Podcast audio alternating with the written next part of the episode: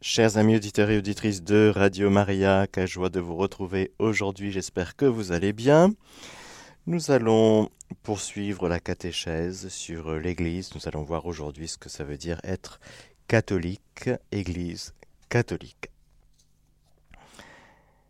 Plongeons maintenant dans la catéchèse d'aujourd'hui en la confiant à la Vierge Marie.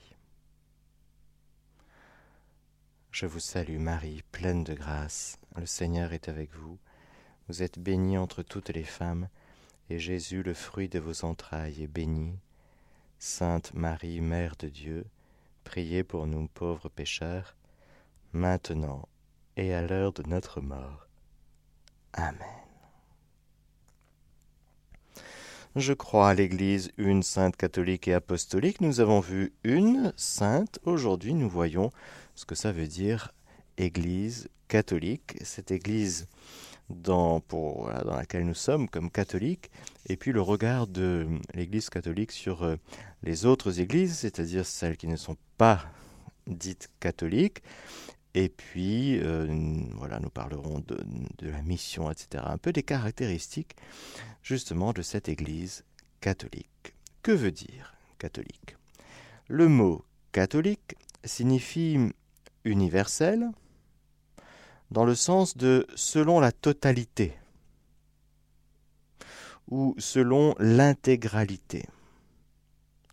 C'est donc une réalité qui englobe tout. L'Église est catholique dans un double sens. Tout d'abord, elle est catholique parce qu'en elle, le Christ est présent.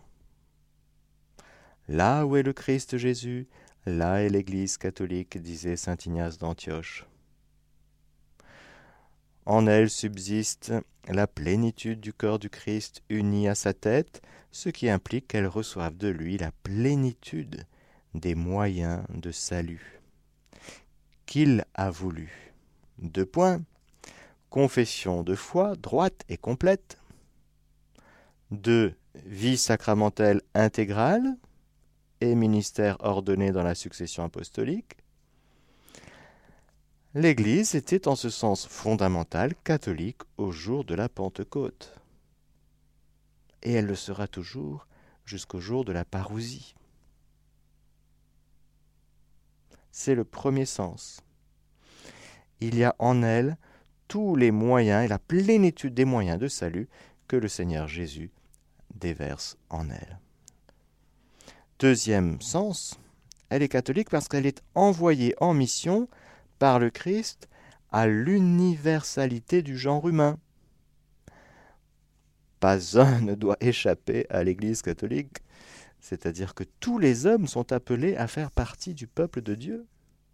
C'est pourquoi ce peuple, demeurant un et unique, est destiné à se dilater aux dimensions de l'univers entier et à toute la suite des siècles pour que s'accomplisse ce que s'est proposé la volonté de Dieu, créant à l'origine la nature humaine dans l'unité, et décidant de rassembler enfin dans l'unité ses fils dispersés.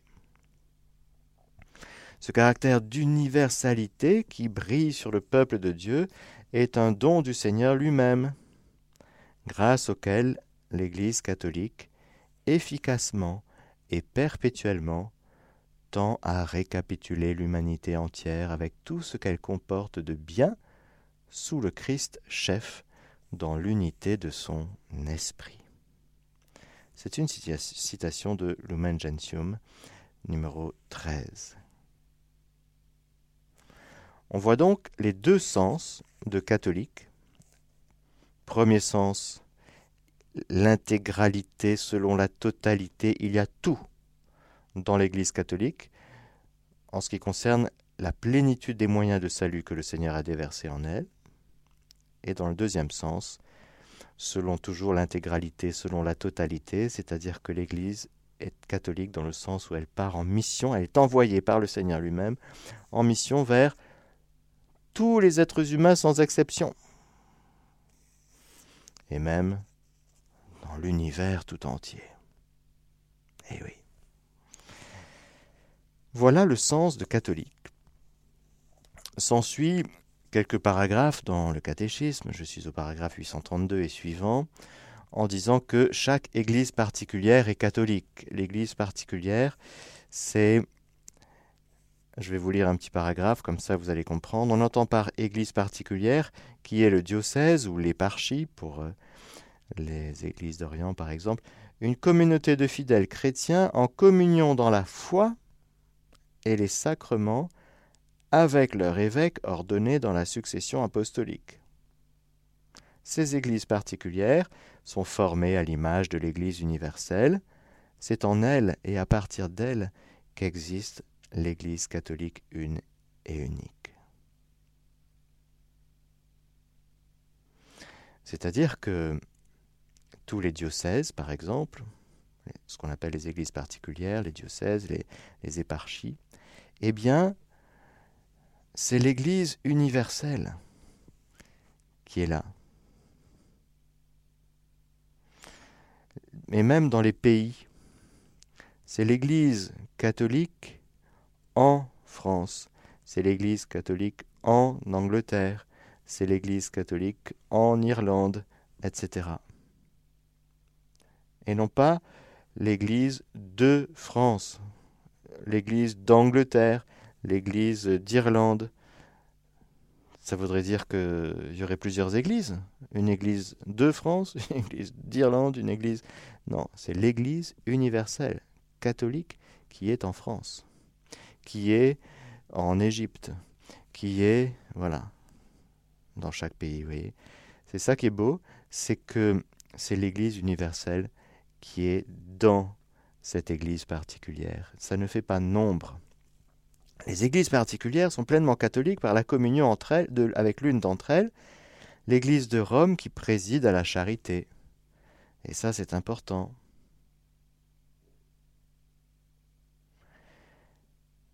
Je vous lis le petit paragraphe que j'ai sauté. L'Église du Christ est vraiment présente en tous les légitimes groupements locaux de fidèles qui, unis à, leur pasteur, reçoivent dans le Nouveau Testament, eux aussi, le nom d'Église.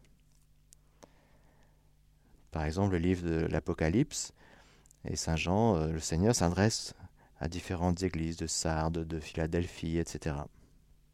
En elles, les fidèles sont rassemblés par la prédication de l'Évangile. Le mystère de la scène du Seigneur est célébré, donc l'Eucharistie.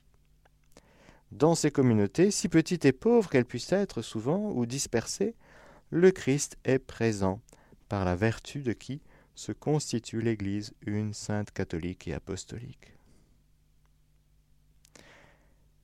Il faut donc la communion de l'Église particulière avec l'Église de Rome qui préside à la charité.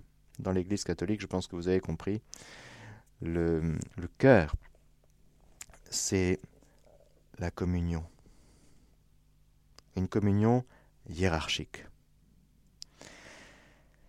Car avec cette Église, l'Église de Rome, en raison de son origine plus excellente, doit nécessairement s'accorder toute Église, c'est-à-dire les fidèles de partout. Disait déjà saint Irénée de Lyon. Mais tous les premiers chrétiens disaient ça. Tout le monde avait remarqué que Pierre était le chef des douze, bien sûr, le collège apostolique, et puis Pierre martyr à Rome, et l'Église de Rome préside à la charité, et toutes les églises particulières se tournaient naturellement vers Rome. En effet, dès la descente vers nous du Verbe incarné, toutes les églises chrétiennes de partout ont tenu et tiennent la grande église qui est ici à Rome pour unique base et fondement, parce que, selon les promesses mêmes du Sauveur, les portes de l'enfer n'ont jamais prévalu sur elle.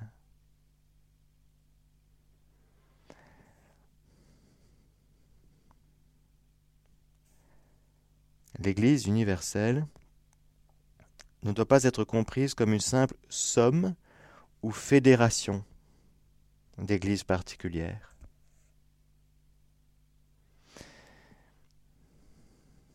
Mais c'est bien plus l'Église universelle par vocation et mission qui prend racine dans une variété de terrains culturels, sociaux et humains, prenant dans chaque partie du monde des aspects et des formes d'expression diverses.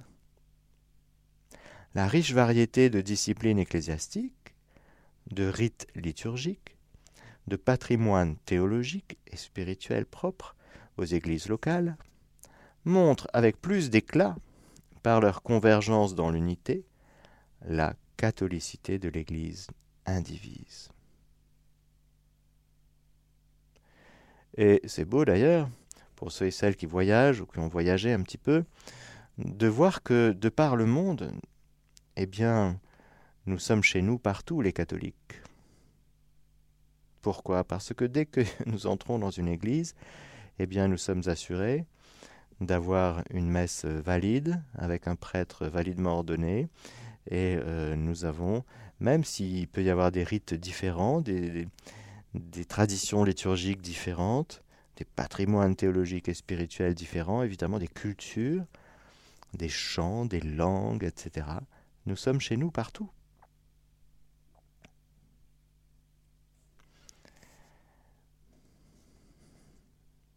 Pourquoi? Pas parce que l'Église est allée un peu partout de par le monde, non, c'est que la réalité même de l'aspect catholique de l'Église, eh se retrouve partout dans ces lieux.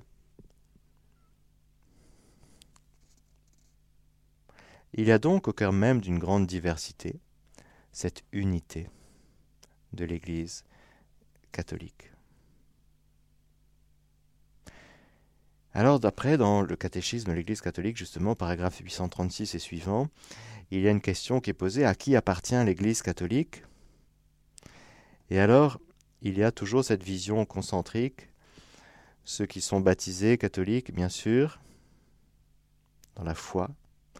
J'aime à dire lorsque je que lorsque je baptise un enfant ou un, plus grand, que la foi qu'il reçoit, cet enfant, c'est la même foi que tous les catholiques du monde entier, c'est la même foi que le pape.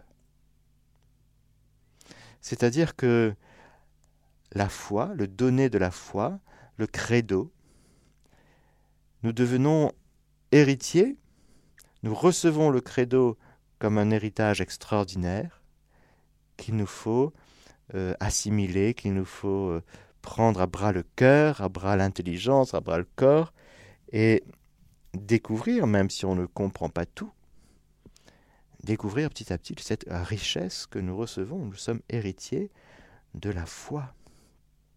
Nous recevons de notre Mère l'Église, de notre Seigneur, par l'intermédiaire de l'Église, eh bien la foi, la foi catholique, c'est si grand. Je dis bien la foi catholique. C'est justement l'intégralité de la révélation divine, gardée fidèlement, transmise fidèlement, grâce à l'assistance infaillible de l'Esprit Saint, mais transmise par l'Église fidèlement, de siècle en siècle. J'ai la même foi que saint Irénée de Lyon. J'ai la même foi que saint Ignace d'Antioche. Nous avons, catholiques, nous, la même foi que tous ceux et celles qui sont catholiques depuis la Pentecôte. Et même si aujourd'hui, je peux contempler le mystère de l'Immaculée Conception et avoir des formulations qui se sont qui sont l'expression et qui sont l'éclosion de tant de développements dogmatiques qui ont mûri de siècle en siècle. Au niveau de la foi, du donné de foi, c'est la même foi. Nous avons la même foi que, que les apôtres, frères et sœurs, que Saint Pierre, Saint Jacques, Saint Jean. Nous avons la même foi.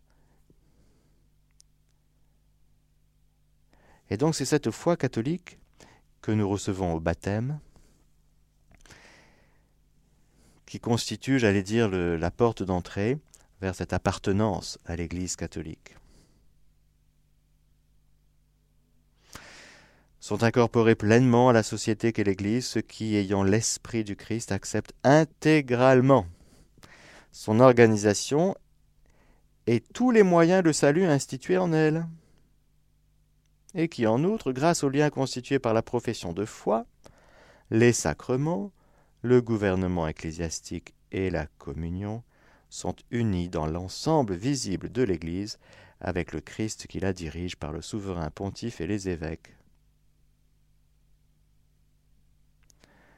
Il y a donc une distinction qui sera faite, et vous comprendrez facilement, nous pouvons tout recevoir et ne rien faire, ne pas vivre en catholique. Nous pouvons recevoir le baptême et ne pas vivre de notre baptême. Nous pouvons, donc être incorporés à l'Église catholique par le baptême, mais il y aura peut-être, euh, s'il n'y a pas de sainteté, s'il n'y a pas de vie dans l'Esprit Saint, s'il n'y a pas de vie chrétienne qui s'engrange, qui se pratique, eh bien, L'incorporation à l'Église, cependant, n'assure pas le salut pour celui qui, faute de persévérer dans la charité, reste bien de corps au sein de l'Église, mais non de cœur. Nous pouvons avoir un badge, mais si on ne croit pas en l'intégralité de la foi, si on rejette quelques dogmes, même un seul, si on ne croit pas en l'Immaculée Conception, si on ne croit pas en la résurrection, si on ne croit pas en la présence réelle et substantielle de Jésus dans l'Eucharistie, si on ne croit pas que le pape François est successeur de Pierre et que c'est le pape qui nous est donné aujourd'hui, si on dit non, non, non, nous l'Église s'arrête euh, à Benoît XVI, c'est problématique, parce qu'à ce moment-là, on fait le tri. On fait le tri. On n'est plus fils de l'Église. On juge sa mère. On se met au-dessus.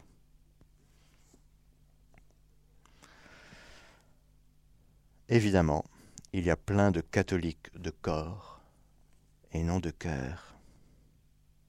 On comprend aussi l'importance de la formation des chrétiens, des catholiques évidemment, parce que le credo, si on le reçoit comme un dépôt de la foi, c'est un dépôt vivant et qui demande donc euh, qu'on soit instruit, qu'on soit enseigné, que la foi, le contenu de la foi soit de plus en plus vivante, évidemment.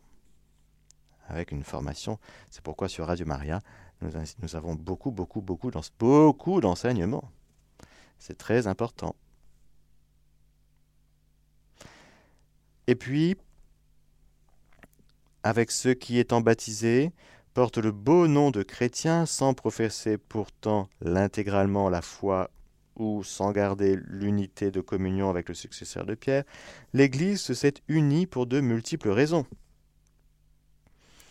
Ceux qui croient au Christ et qui ont reçu validement le baptême se trouvent dans une certaine communion, bien qu'imparfaite, avec l'Église catholique. Cette phrase vise les protestants. Nous sommes en communion avec les protestants, nous les catholiques, mais c'est une communion une certaine communion imparfaite.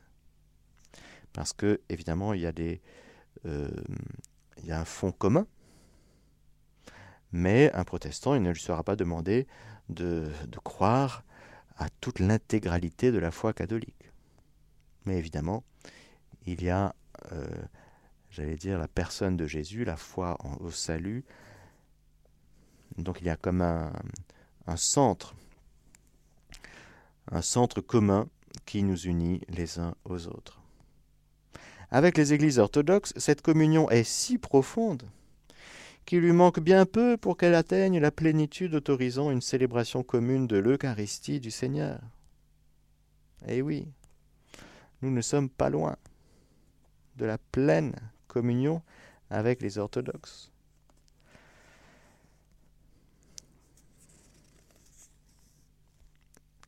Alors ensuite, on reprend la même logique des cercles concentriques avec l'Église et les non-chrétiens, le rapport de l'Église avec le peuple juif, le rapport euh, de l'Église avec les musulmans, avec les religions non chrétiennes et avec euh, tout homme et toute femme. Voilà. Ensuite, et je passe, j'arrive directement au paragraphe 849. Donc nous avons vu le premier aspect de l'Église catholique. En elle, il y a tout ce qu'il faut. Et puis le deuxième sens, deuxième aspect, c'est l'aspect missionnaire, c'est-à-dire que l'Église est envoyée partout, sans exception. Il y a dans la nature même de l'Église cette, euh, comme on disait Paul VI, il est dans la nature de l'Église d'être euh, évangélisatrice. Parce que justement, de par sa catholicité, son aspect catholique, eh bien, justement, nous allons voir ce deuxième aspect maintenant. Le mandat missionnaire, envoyé par Dieu aux nations pour être le sacrement universel du salut, l'Église, en vertu des exigences intimes de sa propre catholicité, et obéissant au commandement de son fondateur, étendu de tout son effort vers la prédication de l'Évangile à tous les hommes. Dans l'Évangile selon saint Matthieu, chapitre 28, Allez donc de toutes les nations. Faites des disciples, les baptisant au nom du Père et du Fils et du Saint-Esprit, et leur apprenant à observer tout ce que je vous ai prescrit. Et voici que je suis avec vous pour toujours, jusqu'à la fin du monde. Allez de toutes les nations.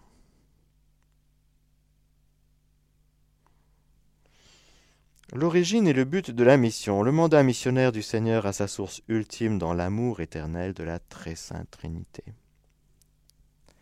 De par sa nature, l'Église, durant son pèlerinage sur terre, est missionnaire, puisqu'elle-même tire son origine de la mission du Fils et de la mission du Saint-Esprit, selon le dessein de Dieu le Père.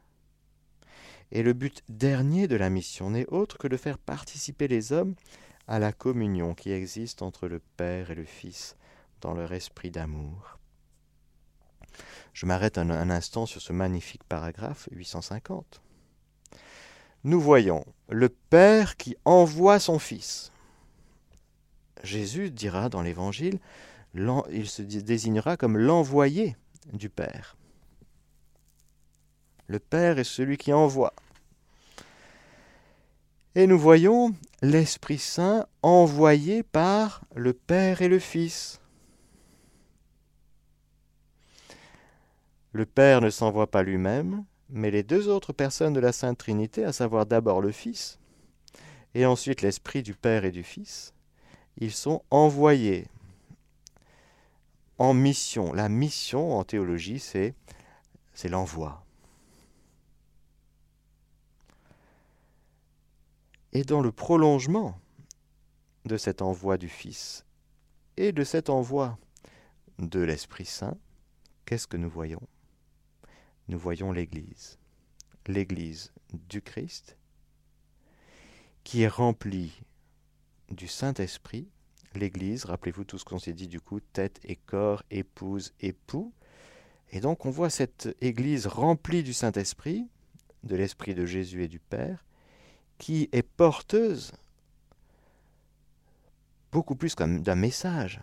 Elle est porteuse de la vie divine. Il y a dans l'Église la vie divine.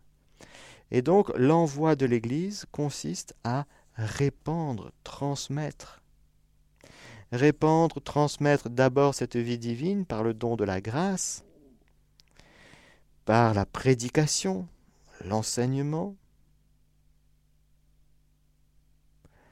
et par toutes les activités missionnaires de l'Église qui consistent dans le but ultime, et c'est ça qui est beau dans ce paragraphe, pourquoi est-ce qu'on prêche, pourquoi est-ce qu'on annonce l'Évangile, pourquoi est-ce qu'on a un culte liturgique, pourquoi est-ce qu'on a l'Eucharistie, quel est le, sens, dans le sens, la finalité de tout cela, la finalité de la mission, de l'évangélisation, de l'Église, c'est de faire entrer les gens dans la communion avec Dieu, de faire entrer les gens dans la communion du Père, du Fils et du Saint-Esprit. Voilà la lumière ultime sur l'évangélisation. Envoyé à la suite de Jésus dans la puissance du Saint-Esprit. Voici que je suis avec vous tous les jours jusqu'à la fin du monde, pour que le Seigneur passe à travers nous et que l'Église, qui est le, Christ répandu et communiqué, pour que les gens puissent se mettre à recevoir le Seigneur. En y croyant et en croyant, ils entrent dans la vie. Ils entrent dans la vie divine, ils entrent en communion avec Dieu.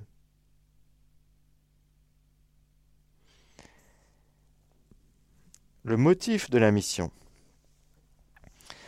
Et alors, c'est de l'amour. C'est ça qui est beau aussi. Il faut comprendre, je vais vous lire le petit paragraphe et puis je vais le commenter. C'est de l'amour de Dieu pour tous les hommes que l'Église a de tout temps tiré l'obligation et la force de son élan missionnaire. Car l'amour du Christ nous presse, dit Saint Paul. En effet, Dieu veut que tous les hommes soient sauvés et parviennent à la connaissance de la vérité. Dieu veut le salut de tous par la connaissance de la vérité. Le salut se trouve la vérité. Ceux qui obéissent à la motion de l'esprit de vérité sont déjà sur le chemin du salut, mais l'Église à qui cette vérité a été confiée doit aller à la rencontre de leurs désirs pour la leur apporter. C'est parce qu'elle croit au dessein universel de salut qu'elle doit être missionnaire. C'est l'amour qui, comme disait la petite Thérèse dans ce passage qu'on avait cité, qui est magnifique, la petite Thérèse a compris que ben, sans l'amour, euh, les, missionnaires, ils seraient. ben, je sais pas, ils ne feraient pas la missionnaire. Hein. Je relis, c'est si beau. Je compris que si l'Église avait un corps composé de différents membres, le plus nécessaire, le plus noble de tous ne lui manquait pas. Je compris que l'Église avait un cœur, et que ce cœur était brûlant d'amour. Je compris que l'amour seul faisait agir les membres de l'Église, que si l'amour venait à s'éteindre, les apôtres n'annonceraient plus l'Évangile. Les martyrs refuseraient de verser leur sang je compris que l'amour renfermait toutes les vocations, que l'amour était tout, qu'il embrassait tous les temps et tous les lieux, en un mot, qu'il est éternel. La mission, ce n'est pas des missionnaires qui veulent faire un truc sympa dans leur vie. Non. Le missionnaire doit être quelqu'un qui, brûle d'amour. Le zèle de ta maison me dévore. D'abord l'amour à l'égard de Dieu. Et ensuite comprendre la compassion de Jésus pour ses brebis sans berger. La mission doit être un, venir d'un débordement. Comme Dieu a tant aimé les hommes qu'il a envoyé son Fils, il faudrait que le missionnaire catholique soit là-dedans, il y a tant d'amour à donner que ça doit nous brûler le cœur de compassion, brûler le cœur de, oui, de zèle missionnaire dans le sens, mais Seigneur, mais comment ça se fait qu'ils ne te connaissent pas? Comment ça se fait qu'ils vivent sans toi? Et donc, le missionnaire doit se laisser briser le cœur. D'un cœur brisé et broyé, tu n'as point de mépris. Le missionnaire doit être, euh, oui, il doit vivre sa mission comme euh, un débordement. Pas comme un job, 8 heures, 16 heures. Non. S'il n'y a pas l'amour, il y a juste rien. S'il n'y a pas ce débordement d'amour non seulement pour Dieu qui veut se déverser, déverser tout son amour, mais aussi amour pour l'être humain. Et alors il faut être sûr, frères et sœurs, lorsqu'on est catholique, il faut être sûr à 100% que déjà il y a tout dans l'Église catholique, et ce que l'offre de l'Église catholique, si je peux me permettre de parler ainsi, et que c'est une bonne nouvelle pour tout homme. Hein. Si nous ne sommes pas convaincus, ça va être compliqué d'être missionnaire. Si je ne suis pas convaincu que dans l'Église catholique, il y a tous les moyens de salut, la plénitude des moyens de salut que le Seigneur a mis, et je vais raconter quoi aux gens?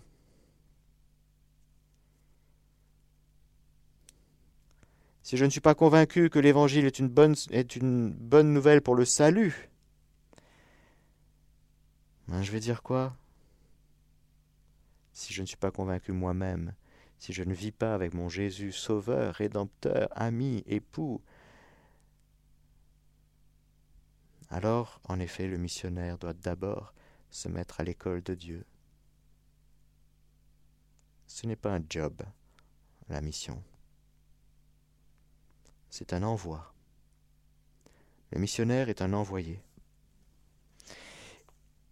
il doit être convaincu aussi de la vérité. C'est-à-dire le contenu de la foi catholique doit être 100% euh, approuvé, lu et approuvé. Amen. Le credo se termine par Amen. Je ne peux pas faire le tri. Si je dis Amen, je dis Amen à tout. Et je suis donc convaincu que tout ce qui est contenu dans la foi catholique, c'est-à-dire la, révélation divine, est vérité. Le rapport à la vérité, ça doit être très très clair.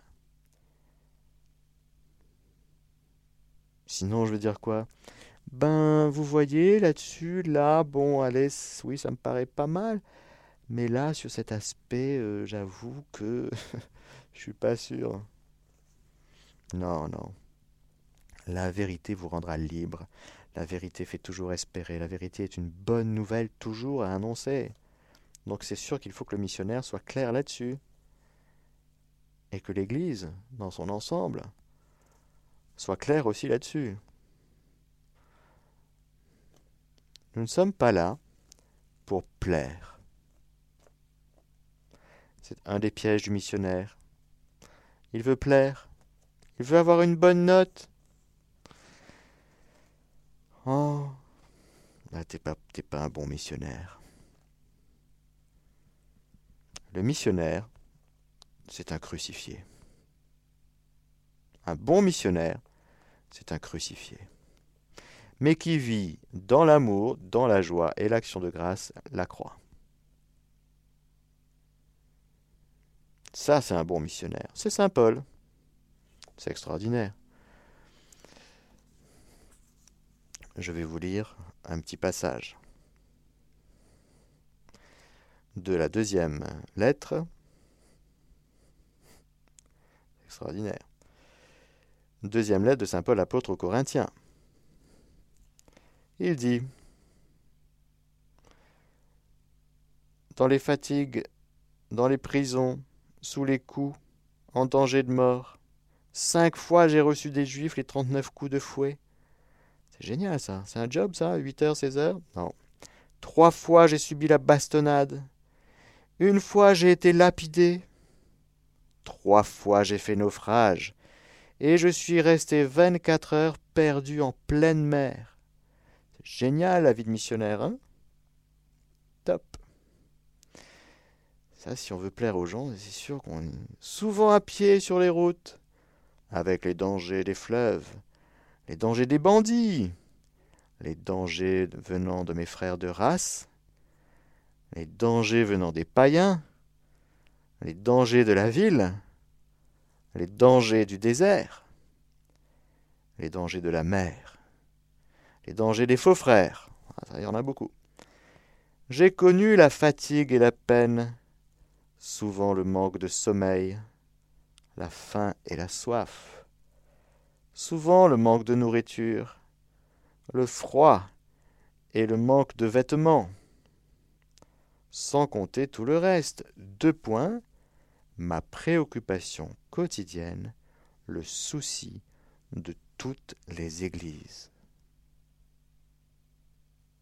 Voilà. Ça, c'est un missionnaire. Amen. Là, on comprend ce que ce que c'est que l'Église catholique dans sa dimension universelle.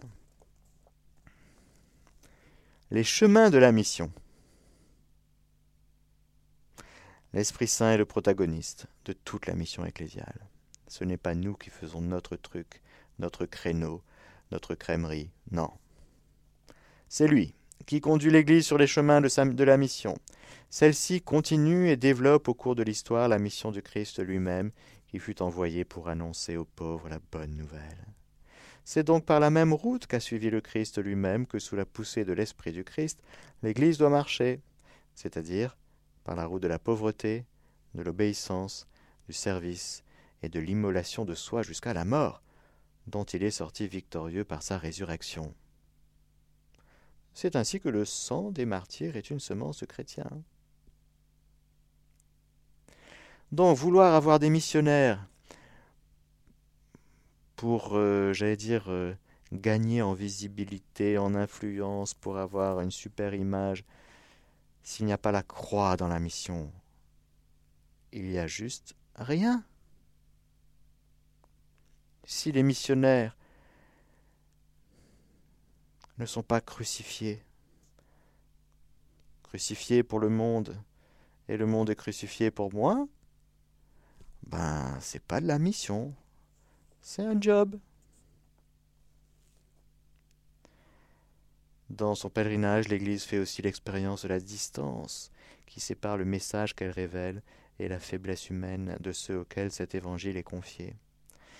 Ce n'est qu'en avançant sur le chemin de la pénitence et du renouvellement, et par la porte étroite de la croix, que le peuple de Dieu peut étendre le règne du Christ. Eh oui, il n'y a pas de fécondité missionnaire en dehors de la croix, ça n'existe pas. Mais la croix bien comprise. La croix, c'est la victoire de l'amour. Et pour vivre de la victoire de l'amour, eh bien, il faut mourir à soi-même. En effet, comme c'est dans la pauvreté et la persécution que le Christ a opéré la rédemption, l'Église, elle aussi, est appelée à entrer dans cette même voie pour communiquer aux hommes les fruits du salut.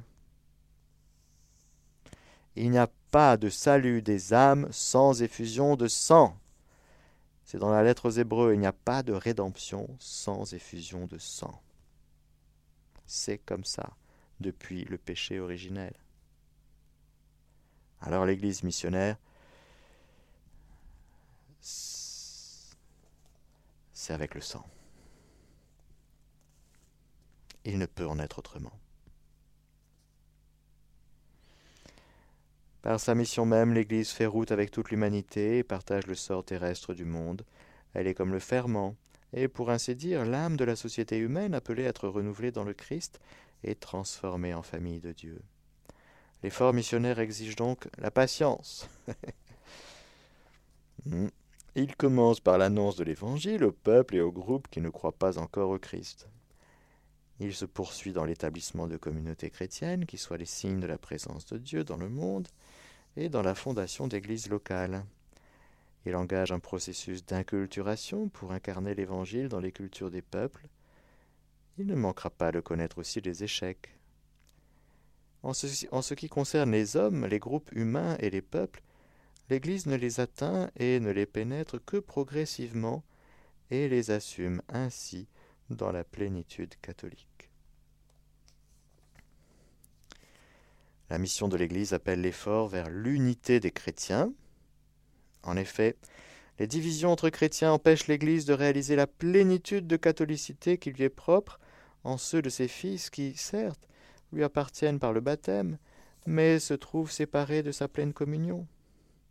Bien plus, pour l'Église elle-même, il devient plus difficile d'exprimer sous tous ses aspects la plénitude de la catholicité dans la réalité même de sa vie.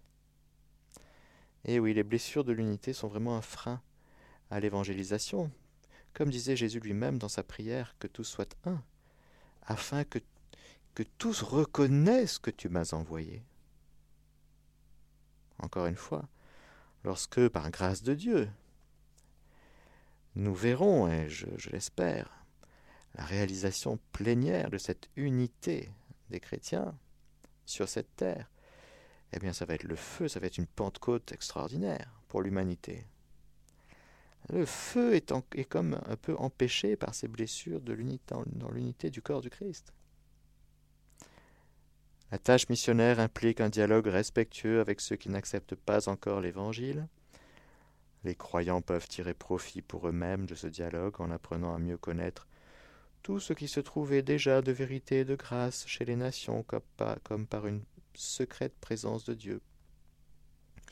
S'ils annoncent la bonne nouvelle à ceux qui l'ignorent, c'est pour consolider, compléter et élever la vérité et le bien que Dieu a répandu parmi les hommes et les peuples, et pour les purifier de l'erreur et du mal. Pour la gloire de Dieu, la confusion du démon et le bonheur de l'homme.